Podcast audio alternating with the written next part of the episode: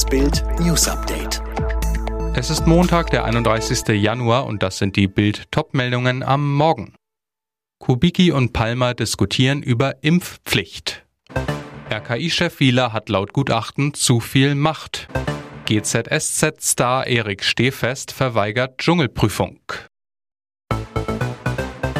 Richtet die Impfpflicht mehr Schaden an, als dass sie nutzt? Darüber stritten am Sonntagabend Deutschlands bekanntester Impfpflichtgegner, FDP-Vize Wolfgang Kubicki, und Deutschlands härtester Impfpflichtbefürworter, der grüne Oberbürgermeister von Tübingen, Boris Palmer.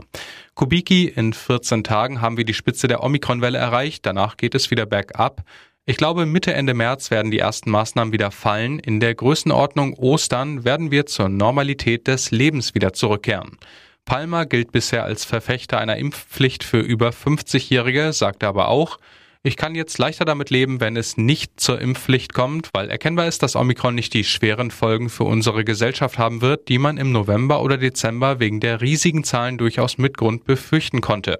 Das sei nun eine Abwägungsfrage. Hat das von Lothar Wieler geführte Robert Koch Institut zu viel Macht? Zu diesem Schluss kommt eine brisante Ausarbeitung des Wissenschaftlichen Dienstes des Deutschen Bundestags, die der Bild vorliegt.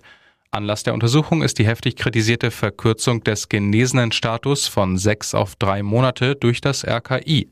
Denn seit dem 14. Januar kann das RKI eigenmächtig festlegen, wie lange nach einer Corona-Infektion Menschen als genesen gelten. Zuvor war in der Covid-19-Schutzmaßnahmen Ausnahmenverordnung geregelt, dass Menschen nach einer Infektion sechs Monate als genesen gelten. Jetzt verweist die Verordnung auf die Website des RKI. Dort definiert die Behörde, wie lange der Genesenenstatus gilt. Per Mausklick wird festgelegt, wer in Deutschland wie lange als genesen gilt. Die Bundestagsjuristen warnen nun, das geht zu weit. Sie sehen es kritisch, dass diese Regelung aufgrund der hohen Grundrechtsrelevanz vollständig der Exekutive überlassen wird, heißt, dass nicht mehr das Parlament entscheidet, sondern eine Behörde, das RKI. Super GAU im Dschungelcamp. An Tag 10 wurde der südafrikanische Busch zum Schauplatz von Szenen, die es so noch in keiner Staffel gab. Für alle völlig überraschend verweigerte GZSZ-Star Erik Stehfest die Dschungelprüfung. Die Challenge hieß Fluss mit lustig. Erik und Peter sollten in einem Käfig gesperrt im Fluss versenkt werden, wo acht Schlösser zu knacken waren. Moderator Daniel Hartwig erklärte wie immer, ihr könnt die Prüfung natürlich jederzeit beenden mit dem Satz, ich bin ein Star, holt mich hier raus. Offensichtlich das Stichwort für Erik. Als Hartwig offiziell fragte, ob beide Kandidaten zur Prüfung antreten wollen, sagte Stehfest plötzlich, ich bin ein Star, holt mich hier raus. Stehfests wortreiche Erklärung klang schon fast wie eine Pressemitteilung. Ich habe keine Angst, aber im Camp gibt es Menschen, die frei heraus sagen, dass sie mich richtig scheiße finden, meine Persönlichkeit scheiße finden und meine Gefühle benutzt haben, um mir irgendwelche Geschichten zu erzählen. Und weiter, deshalb bin ich nicht bereit, für Menschen Essen zu erspielen, die mich nicht leiden können. Das mache ich nicht. Jahrzehnte zahlen wir Monat für Monat immer rein in die Rentenkasse, aber lohnt sich das am Ende? Zahle ich mehr ein, als ich rausbekomme? Die Antwort liefert eine neue Studie, die der Bild vorliegt. Wer heute nach dem Rentenbeginn 13 Jahre lebt, macht mit den Altersbezügen ein Geschäft. Der Finanzmathematiker Werner Siepe hat für seine Untersuchung repräsentativ Rentenbescheide von 2007 bis 2020 untersucht. Seine Rechnung erteilt die im Berufsleben eingezahlten Beiträge durch die zu erwartende Monatsrente. Das Ergebnis zeigt, wie viele Monate man leben muss, um so viel Rente zu bekommen, wie eingezahlt wurde. Jeder Monat mehr ist der Rentengewinn. Beispiel, wer 2021 nach 45 Jahren Durchschnittsverdienst aufs Altenteil gegangen ist, hat insgesamt 215.725 Euro Beiträge gezahlt. Dafür gibt's derzeit 1.538,55 Euro Rente pro Monat. Nach der SIPE-Rechnung muss der Neurentner 140 Monate leben.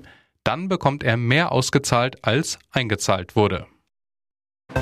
Winterspiele ganz ohne echten Schnee. In China ist das kein Problem. Man braucht nur ein paar hundert Schneekanonen im Niemandsland. Wenn am Freitag in den kargen Bergen 80 Kilometer nördlich von Peking die Winterspiele losgehen, wird das olympische Fernsehen viele Bilder von der schneeverschneiten Wettkampflandschaft zeigen. Nur ein paar Meter neben den Skipisten sieht man das echte China. Alles braun, grau oder grün, von Schnee ist da keine Spur mehr. Die Gastgeber schummeln Schnee in eine Gegend, in der es zwar minus 20 Grad kalt wird, aber kaum Niederschlag fällt. Alles, was bei den Winterspielen weiß ist, ist künstlich hergestellt.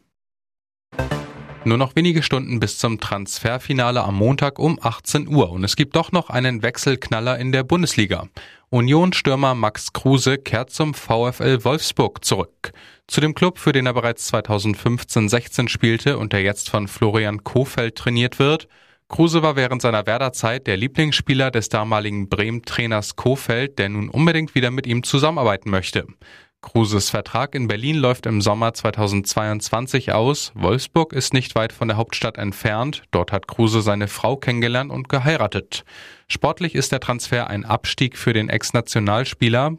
Kruse wechselt vom vierten zum 15. der Liga. Schlimmstenfalls spielt er in der kommenden Saison in der zweiten Liga. Alle weiteren News und die neuesten Entwicklungen zu den Top-Themen gibt's jetzt rund um die Uhr online auf Bild.de.